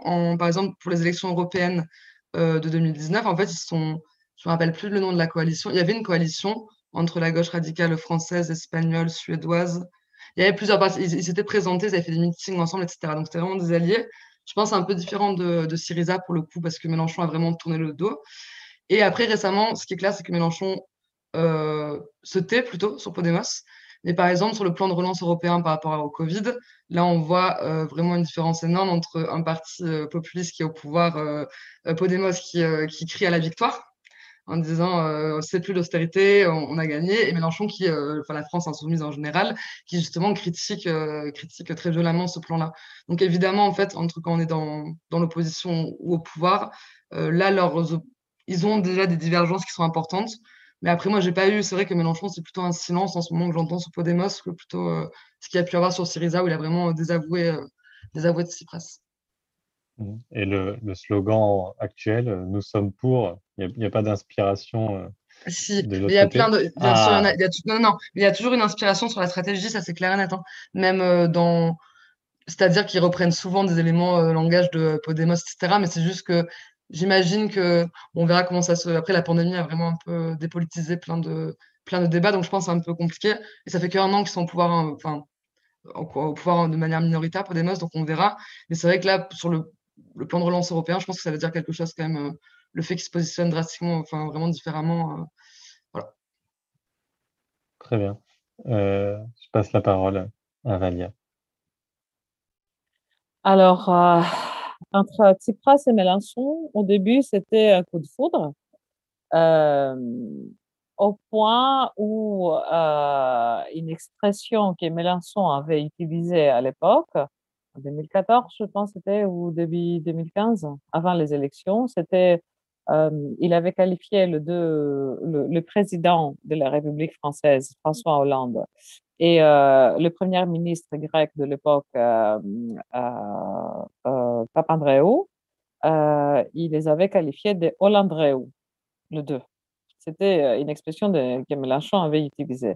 Alors, quand Tsipras l'a utilisé en Grèce, c'était la catastrophe politique, médiatique plutôt pour, pour Syriza, car tout le monde disait que la France est, notre grand allié, on n'a que la, que la France pour nous soutenir en Europe, et toi, tu tournes vers, euh, euh, euh, toi, tu tournes le dos à la France. Alors, c'était, c'était un moment difficile pour, pour Syriza. Mais après, quand, la Grèce a choisi de rester à, l'Union monétaire, Mélenchon et la France soumise a, a considéré que c'était c'était la grande capitulation et que Syriza n'était plus en, faisait plus partie de, la gauche européenne. Et à ce titre-là, quelques années plus tard, il a demandé que Syriza soit expulsé de, du groupe de, de partis de gauche de l'Europarlement. Ce qui n'a pas été admis à la fin, mais euh, les relations des deux parties sont non existantes. Euh, par contre, euh, si je comprends bien, la France insoumise est très, est très proche maintenant de Mera 24 de Varoufakis, qui considère comme l'expression de la Grèce radicale, de, la gauche radicale en Grèce. Très bien. il y avait une question de, de Jean Julien sur euh, à laquelle vous avez déjà commencé à répondre finalement. Quelles sont les relations entre ces différents mouvements Y a-t-il une collaboration, une vision politique euh, à l'échelle européenne Alors effectivement, il y avait cette alliance. Je me demande si ça s'appelait pas maintenant la gauche, mais en tout cas, bon, il y avait cette alliance en 2019 euh, aux européennes que, mentionnait Laura. Il y a des il y a un parti de la gauche européenne, il y a un groupe qui s'appelle euh, Maintenant le peuple, me dit Laura. Voilà, c'est ça, ça s'appelait Maintenant le peuple. Euh, il y avait, euh, il, y a, y a donc la, la, la GUE, le groupe euh, de la gauche radicale au Parlement européen, mais avec des relations finalement assez lâches entre les, les délégations nationales. Et c'est pareil, le, le, parti de la gauche européenne n'est pas très, très, enfin, il n'y a pas une cohésion énorme et c'est plutôt dominé a priori par notamment par, par, les, par les Allemands, par Die Linke, mais c'est vrai que les, partis du Sud n'ont jamais été très, euh, très forts dans ces instances, et euh, sans compter les, divisions dont on vient de parler. Et quant à, on a un peu oublié nos, camarades italiens entre-temps, mais le mouvement 5 étoiles, évidemment, euh, lui, ne, ne, regarde pas du tout dans cet espace pour savoir dans quel, dans quel groupe ou dans quel parti fédéral s'inscrire. je... Si, je peux, si je peux me permettre, Fabien, la gauche en Europe est mal définie et, euh, et euh, coupée en plusieurs parties qui n'arrivent pas très bien à collaborer entre eux. Et puis la conjoncture après la crise, surtout aux pays du Nord, du Sud, pardon, qui, euh, qui, ont, qui, ont, pris le, le, poids de la crise sur leurs épaules, et, elle, n'est pas homogène, la gauche, du tout. Du tout. je parlais tout à l'heure du, du courant d'eurocommunisme des années 70 qui était un courant qui aurait pu quand même rassembler une partie, rassembler plusieurs parties de la gauche sur un, même front, sur les mêmes idées. Ils il se voyaient, ils se parlaient, ils écrivaient des textes communs. ça n'existe plus, ça, maintenant. chacun voit chacun voit un peu de son côté euh, comment les choses vont et il s'adapte euh, plus ou moins. Et pour, pour la France, le Parti socialiste et la gauche. pour la Grèce, ce n'est pas. En Espagne, en Espagne, comme disait Laura tout à l'heure, que j'aimerais bien qu'elle nous parle un peu plus de, de, de l'Izquierda Unida. Euh, où ça se trouve, qui est, elle, l'héritière de, de, de l'eurocommunisme. Euh, en Grèce, euh, en Italie, je pense qu'il y a seulement la Refondation qui, persiste. Mais qu'on voit malheureusement que euh, les grands, euh, la grande librairie, par exemple, qui existait euh, au, rez-de-chaussée de, de, Manifesto, en, bas, il y avait une librairie qui était les points de rencontre des de, gens de, de, la gauche en Italie, et en haut, c'était c'était les manifestos, le, le journal. Et depuis quelques années maintenant, je suis allée voir et je trouvais une boutique de Ferrari. Alors, où, est la gauche vraiment Est-ce que c'est dans le, au sein du Parti démocratique? On ne sait plus qui parle avec qui et sur quelle base. Et ça, c'est un vrai problème. Ouais, c'est pas en France qu'on va, qu'on va démentir ça. Euh, non, mais justement, peut-être je, je, vous relance à propos de, de l'eurocommunisme de gauche et peut-être Laura pourra prendre la parole sur sur Izquierda euh, Unida parce que hum, effectivement pour avoir un peu travaillé sur euh, sur cet héritage là c'est assez passionnant. C'est c'est ce, fil là qui, qui, nous ramène à, l'eurocommunisme des, années 70 mais euh, certaines personnes certains chercheurs me disaient quand on parlait du, cas français parce qu'on a fêté le, le, centenaire du, du, Parti communiste français et j'ai discuté avec plusieurs personnes du fait de savoir si la petite parenthèse eurocommuniste des années 70 avait été peut-être la, dernière occasion manquée euh, d'échapper euh, à un déclin euh, un peu assez radical. et certains me disaient, bon, de toute façon, même s'ils avaient suivi la voie eurocommuniste, au fond, c'était une, sorte d'évolution, on va dire, social-démocrate qui aurait peut-être pas, qui se serait peut-être pas converti au néolibéralisme aussi fort que, euh, que, les sociodémocrates euh, euh, dominants. mais au fond, ils me disent voilà, c'était pas, ça portait pas une alternative de société. C'était au fond une, nouvelle version du, du réformisme. Et peut-être que cette nouvelle version du réformisme, ben, en fait, on en a on en a, on l'a sous les yeux, quoi, avec euh, Syriza, avec toutes les difficultés que ça comporte quand on est un, pays euh, assez peu puissant dans l'Union européenne, ou, Podemos quand on est un partenaire minoritaire d'une coalition. Voilà, je sais pas comment comment vous voyez les choses, euh, Valia. Et, À, la différence d'Espagne, où, où les, les, chefs de, de, Podemos ont essayé quand même de nous donner quelques textes fondateurs, en Grèce, il n'avait pas ça du tout, du tout. Alors je continue à, de mon expérience, je vois que, euh, que, la, gauche européenne, la, gauche grecque et la gauche européenne n'ont pas beaucoup de textes fondateurs sur lesquels discuter. même les gouets où on pourrait avoir des choses intéressantes. chacun voit ces choses de son, son, côté, de, son, de, de, de, l'optique de son, son pays. Je pense que oui, évidemment, l'eurocommunisme ne peut pas avoir un renouveau aujourd'hui parce que c'est quelque chose de différent. Mais l'idée de l'internationalisme qui était euh, par la suite euh, euh,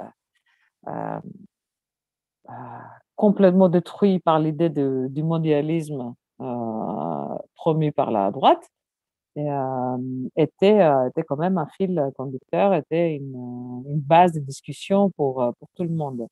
Euh, je pense vraiment que ça nous, cette, cette, cette, base nous manque et que le populisme a, ne, ne, ne, pourra pas être cette, cette base, même si on, garde ces, euh, ces, ces, caractéristiques qui sont, qui sont bonnes.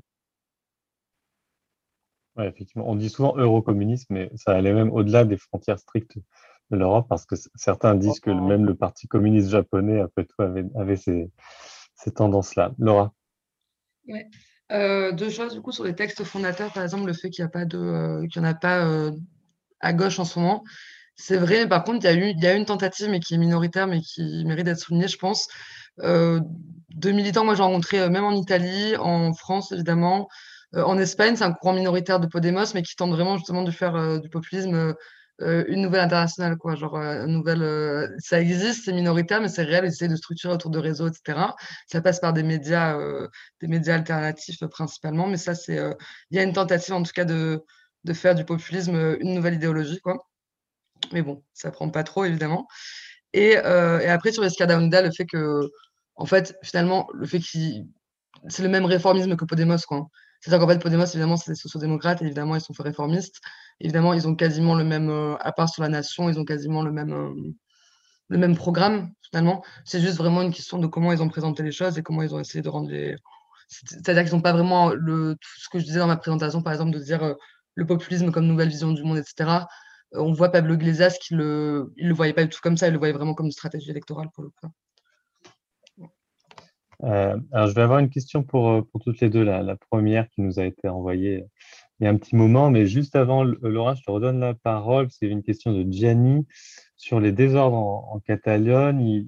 En gros, il pose la question sur euh, de savoir si ça peut encore fragiliser la cohésion du gouvernement et accentuer les contrastes entre Podemos et socialistes. Est-ce que c'est encore une pomme de discorde, la question catalane? Ouais, alors le... je vous avoue que comme je suis en fin de tâche, je suis moins l'actualité, mais euh, du coup, euh, ce que, de ce que je vois en tout cas, euh, il y a par exemple, en ce moment, la pandémie, elle, occupe tellement tout l'espace, dans tous les cas publics, que la Catalogne, c'est un peu, c'est moins présent dans le débat public que ça l'était avant. Si ça revient, évidemment que ça pourrait être, ça pourrait être un vrai problème. Après, comme j'ai dit tout à l'heure, le Parti socialiste, bon, ils n'en sont pas du tout au fait de vouloir faire un référendum, mais par exemple, ils parlent de plurinationalité ce qui est quand même un, c'est-à-dire c'est un pas vers Podemos. C'est-à-dire que euh, je ne sais pas si ça, j'ai pas vraiment la réponse, mais j'imagine qu'à moyen terme, il pourrait y avoir euh, peut-être un accord sur comment traiter la question catalane qui pourrait être trouvé, parce que même de Podemos, en fait, euh, ce que j'ai pas précisé, c'est qu'il y a quand même des, la position officielle, c'est la position du référendum, mais contre la sortie, mais avec la possibilité de leur donner le choix. Mais au sein du parti même, il y a des divergences. Par exemple, on a Juan Carlos Monedero ou Karina Bescanza, donc qui sont maintenant euh, un peu mis de côté, mais qui avaient proposé des solutions différentes. Par exemple, de réformer la Constitution. Donc peut-être qu'à terme, Podemos peut-être arrivera euh, sur une position comme ça. Euh, j'imagine que c'est possible s'il y a la volonté, en tout cas, de rester au pouvoir. Mais en tout cas, par exemple, en ce moment en Catalogne, les énormes manifestations qu'il y a, c'est plutôt parce qu'il y a eu un emprisonnement d'un rappeur pour des propos qu'il a tenus contre, contre le gouvernement. Et c'est plutôt les manifs qu'il y a, c'est plutôt autour de ça, j'ai l'impression. Mais peut-être que je me trompe aussi. Alors, il y avait une question d'Henrik Bonnet, que je reconnais, journaliste qui connaît bien les gauches et qui demande, donc qui rappelle effectivement que vous l'avez dit toutes les deux d'ailleurs, euh, que, le, que Podemos et Syriza, leur ascension est liée aussi à un état des mouvements sociaux et, à des mobilisations de haute intensité. Euh, et donc, il pose la question face au déclin euh, actuel de ces partis, quel rôle peuvent jouer de nouveau la rue et les mouvements sociaux? Alors évidemment, les mobilisations, ça ne se, décrète pas, mais bon, voilà, qu'est-ce qu'on sait de la part de, des mouvements actuels, de leur rapport à des partis qui, ça y est, sont arrivés au gouvernement Est-ce qu'ils les voient encore comme des relais Est-ce qu'il y a des tentatives d'aller-retour entre, ces, entre ces deux espaces? On sait que c'était justement un des défis de, de ce fameux eurocommunisme qu'on citait tout euh, sur les mouvements sociaux, euh, j'imagine quand même que de, de ce que je vois, en tout cas, il n'y a pas vraiment, il n'y a aucun mouvement social espagnol qui considère que Podemos, c'est la traduction euh, institutionnelle du 15e, par exemple. Ça, ça n'existe pas. Et même le discours de Podemos, c'est vraiment estompé là-dessus parce qu'en fait, effectivement, ça l'est pas. Surtout que là, bon, en plus, c'est en coalition minoritaire. Donc, du coup, ils sont très, très loin de, des revendications du 15e. Ça, c'est clair.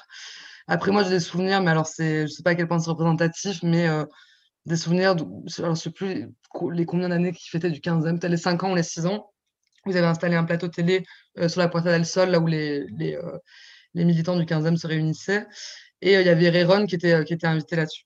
Je me rappelle qu'il y avait, comme c'était une manifestation de nuit, il y avait énormément, énormément d'activistes justement qui étaient venus essayer justement de déloger, de déloger les, les leaders pour dire c'est notre place, c'est pas la vôtre, etc. Donc il n'y a pas non plus un, il n'y a pas non plus un soutien de cette manière-là. Après, aussi, de ce que je sais, euh, par exemple, Ada Colau, qui est la, la, maire, euh, la maire de Barcelone, qui, qui vient des mouvements sociaux. Elle a beaucoup de problèmes et de, relations tendues avec Pablo Iglesias. Donc, il y a quand même des divergences qui, je pense, sont assez importantes. Donc, euh, je ne pense pas que le pont il a été créé entre les deux. Et je ne sais pas si c'est réellement possible non plus. Et même après, pour un parallèle avec la France, bref, mais par exemple, les Gilets jaunes qui arrivent, je pense que Mélenchon, il a eu l'intelligence de ne pas essayer de s'en revendiquer directement, alors que, enfin, d'essayer de montrer évidemment qu'il y avait des, euh, choses en commun dans, ce qu'il revendiquait, etc. Mais j'imagine que ça serait une erreur un peu s'il y avait un grand mouvement social là qui arrivait d'essayer de le revendiquer. Alors, Syriza euh, a de très bonnes relations avec la rue, les manifestations, euh, il, est, euh, il est présent, il, euh, existe dans les manifestations spontanées ou dans les manifestations organisées, mais il a, il a un contact avec la rue elle-même, mais il n'a aucun contact avec les instances des mouvements. Ça veut dire qu'il a, il a, il a pas de, il, n'a pas pris, il n'a pas pu prendre entre ses mains le, le, syndicalisme, le, les mouvements sociaux.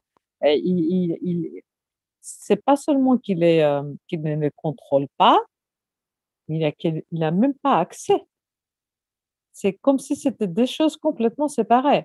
Les disons les, dirigeants de, des grands mouvements euh, sont encore issus de, euh, de, de la de l'époque du PASOK de, l'époque socialiste. Euh, même au niveau de, de, mairie et de commune, de, y a, n'a pas pu avoir accès du tout, du tout, du tout à ces, euh, à ces instances et qui reste encore euh, entre les mains des anciens socialistes qui élaborent et qui nouent leur, leur alliance euh, avec le gouvernement ou avec l'opposition, comment bon, lui, leur semble. Il, il, n'a pas de contact. C'est peut-être une des raisons pour lesquelles euh, Syriza voulait, avant le confinement, euh, faire une, une, grande ouverture vers organiser cette fois-ci. Pas inviter les gens qui, qui, qui, votaient pour les socialistes avant de, de voter pour Syriza, mais avoir une, euh, une relation, disons, structurelle, surtout avec, le, euh, avec, les, euh, avec les, les, instances organisées à travers son, son prochain congrès qui, ne s'est fait pas, qui ne s'est fait pas aujourd'hui et qui se fera bientôt après, la, après, le, après le confinement. Mais, mais c'est vrai que, que, sa présence est, encore très, très prononcé dans la rue, aux manifestations, mais pas du tout au mouvement. Pour... Ah, pardon, j'avais oublié de, d'ouvrir mon micro. J'avais une question pour, pour vous deux quand même, pour revenir sur les partis d'extrême droite. Sur, sur Aube Dorée, en Grèce, effectivement, vous rappeliez la, la condamnation tout à l'heure, et sur, sur Vox en Espagne, et, notamment sur, sur la qualification de populisme. Je disais tout à l'heure que certains chercheurs appliquent ce, label à, des variantes de, de droite ou de gauche, en l'occurrence d'extrême droite, parce que les, les, racines sont quand même très, très extrême droite. Euh, Valia, vous avez parlé tout à l'heure d'Obdoré comme d'un parti populiste euh, euh, par excellence. Euh, en, quoi est-ce que ça l'est Est-ce que, moi j'aurais plutôt tendance à dire que ça ressemble à un parti fasciste par, par excellence, mais Qu'est-ce qui fait que, que, vous le, que vous décrivez, que vous le décrivez comme ça? Ou plutôt, si je reformule ma question, qu'est-ce qu'il emprunte au discours populiste grec que vous nous avez décrit comme étant emprunté par le PASOK à une certaine époque Qu'est-ce qu'il emprunte voilà, de, spécifique euh, au populisme, populisme grec? Et puis, et puis une question, je, repose la question du coup à, Laura concernant, concernant Vox. effectivement, la question catalane lui, a permis de euh, de décoller, sans doute. Est-ce qu'il euh, y a eu de sa part une, façon de, particulière euh, de, parler du peuple, un peu comme on a vu d'ailleurs, je ne sais pas, par exemple en France, on a vu le Rassemblement national essayer de jouer sur un peu les deux sens du mot peuple, hein, les petits contre les gros, mais aussi bien sûr le peuple bien français et, culturellement homogène contre, contre les, les immigrés et, et, euh, des musulmans qui ne s'intègrent pas. Quoi. Donc, est-ce qu'on retrouve un peu ça euh, chez, euh, chez Vox? Est-ce qu'il y a une, sorte de, de, petite théorisation Peut-être, ben, comment on commence avec Valia et puis oui, alors je ne suis pas très spécialiste dans la question de, différence entre euh, fascisme et populisme ou populisme fasciste. Alors là, ce n'est pas du tout mon domaine. Euh, mais comme je disais tout à l'heure, d'abord, il y avait, euh, il euh, il avait des choses tangibles. Ça veut dire que, que a recruté ses membres en aidant avec, ses, avec les courses les, les plus vieilles, en donnant le, faisant don de leur sang aux personnes aux hôpitaux qui en avaient besoin, en allant aux écoles pour, euh, pour recruter et, et, porter assistance. Et quand il avait des petites dames qui allaient à, à, la machine pour retirer l'argent avec la carte, comme il avait, euh, comme il avait, euh, il, il, il, comme il, il crée elle-même un, un, un, un environnement d'insécurité beaucoup plus prononcé qu'il l'était vraiment.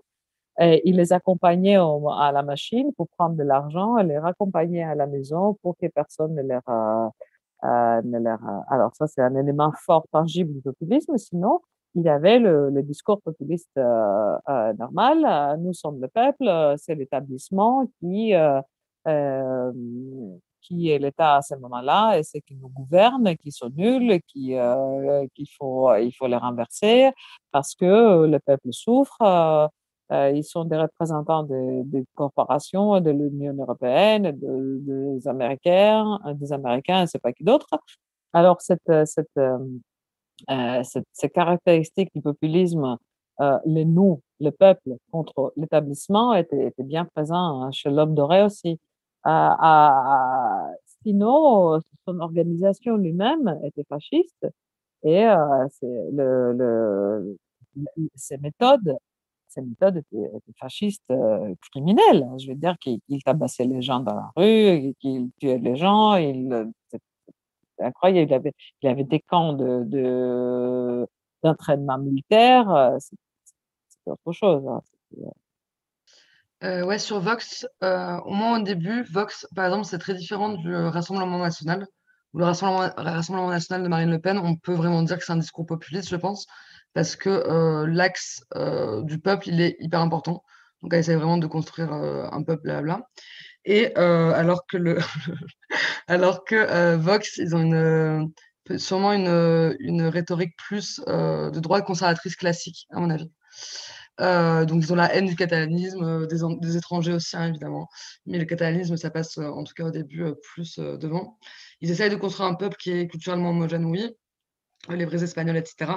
Mais je pense que, contrairement, je pense à ce. On dit que Bolsonaro, par exemple, il n'est pas populiste parce qu'il a un discours, comme tu dis, fasciste assez classique en fin de compte. Là, je pense que Vox, ça correspond, ça correspond plus à ce, à ce cas-là. Alors, je ne sais pas si, euh, si vous, allez vouloir vous, prononcer en l'absence de, notre invité, mais voilà, il y avait une question sur, euh, euh, sur le mouvement 5 étoiles qui a perdu de sa radicalité, entre guillemets, au profit d'une façade plus institutionnelle. Alors, Sankes avait réussi des, une performance électorale à, plus de, 30%. Euh, il s'était retrouvé en coalition avec, euh, avec la Ligue, la Lega euh, en Italie, donc venu de, l'extrême droite pour le coup.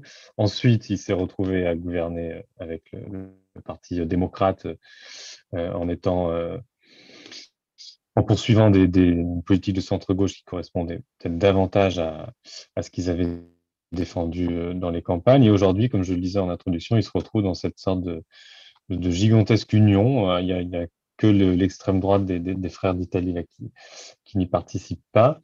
Euh, alors, je ne voilà, je vous donne pas forcément une analyse sur le mouvement 5 étoiles que, vous n'êtes pas censé euh, observer de, de près, mais peut-être pouvez-vous vous prononcer sur les points communs, les différences qui vous semblent y avoir entre des objets comme Podemos, comme Syriza, et ce mouvement, ce mouvement 5 étoiles.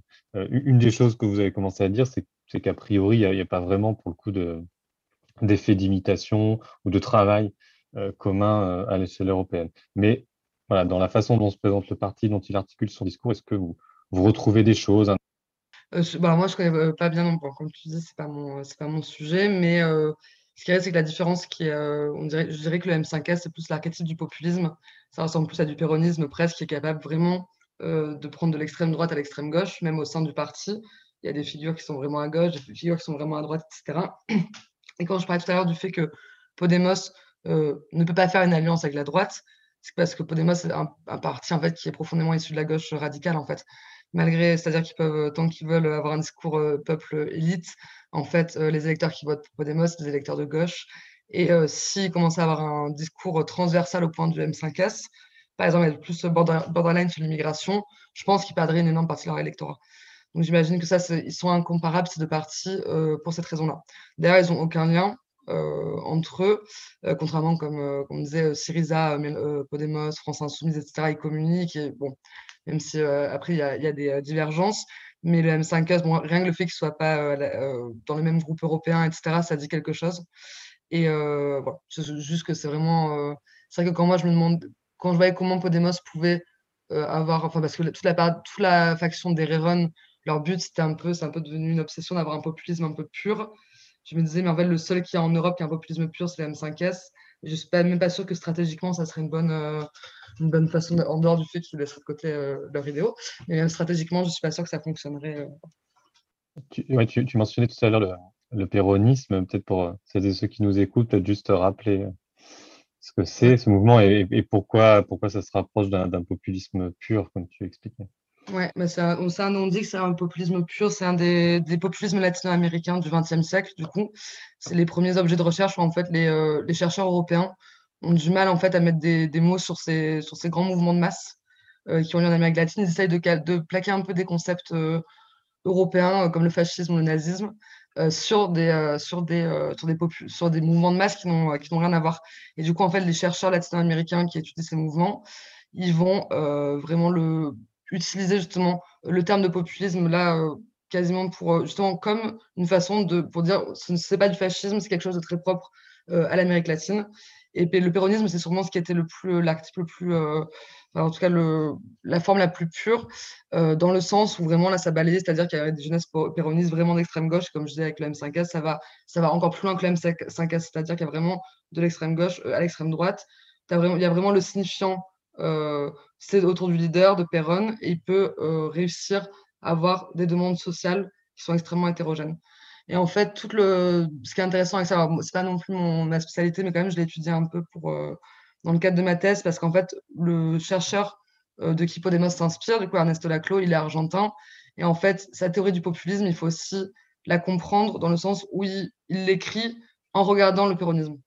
D'ailleurs, lui, c'est un, il, est dans les jeunesses péronistes. alors qu'il est très clairement de gauche radicale. Enfin, si on, prend, si on applique les concepts européens, en tout cas, en tout cas à l'Amérique latine. Et du coup, c'est ce qui est devenu un peu, le, devenu un peu ce, symbole-là. On, on, dit en tout cas que c'est le populisme le plus pur, dans le sens où justement ça, ça balaye énormément d'opinions différentes. Valia, je vous donne la parole sur, sur la comparaison avec euh, le cas Oui, je pense, je pense que Laura a entièrement raison. Euh, euh, Syriza était un peu. Ne savait pas quoi faire avec le mouvement 5 étoiles parce qu'il n'avait pas ses, références. Et que c'est vrai que quand on est un parti politique avec des références, on, on, cherche les, références des autres pour pouvoir se positionner en face ou à côté ou euh, diagonalement ou quelque part, à, quelque part à côté. Et je pense que, le mouvement de 5 étoiles a fait preuve d'un esprit un peu plus de gauche que de droite quand il était vraiment au pouvoir avec, le, avec la Ligue. Parce que là, il était, euh, il était obligé de différencier, et surtout en ce qui concerne la question de l'immigration, qui a beaucoup occupé le, la, la, Grèce et l'Italie. Ce sont les deux pays qui sont le plus euh, violemment frappés par, le, par, par, par les vagues euh, migratoires euh, de 2015 et après. Alors, euh, sur ces questions-là, oui, on pourrait voir euh, que euh, Syriza pourrait avoir des affinités avec les mouvements 5 étoiles, euh, dans les, euh, dans l'esprit où il n'était pas, il ils n'avaient pas un, discours anti-immigratoire et au contraire, il essayait dans un, esprit humaniste de, de, de, de, de euh, d'aider le, les réfugiés et les, les immigrés. Voilà. Donc euh, là, on peut trouver quelque chose. Très bien, ben, je, vous, remercie. Euh, je, ne vois pas de, nouvelles questions s'afficher sur, euh, sur le chat. Euh, pour ma part, je n'en ai plus non plus. Donc, je vous propose que nous, que nous mettions fin, fin à cet échange. Je remercie toutes celles, tous ceux qui nous ont suivis jusque-là. On remercie évidemment Miremo qui abrite ces échanges précieux et je crois qu'on voilà, les, les gens pourront pourront les, retrouver. Voilà, on a des remerciements qui arrivent sur le chat. Ça fait plaisir. Mais écoutez, merci, euh, merci Laura Chazel, merci Valia euh, Kaimaki. Et puis, on, pense euh, à notre invité italien qui malheureusement n'a pas pu se joindre à nous. Merci à vous.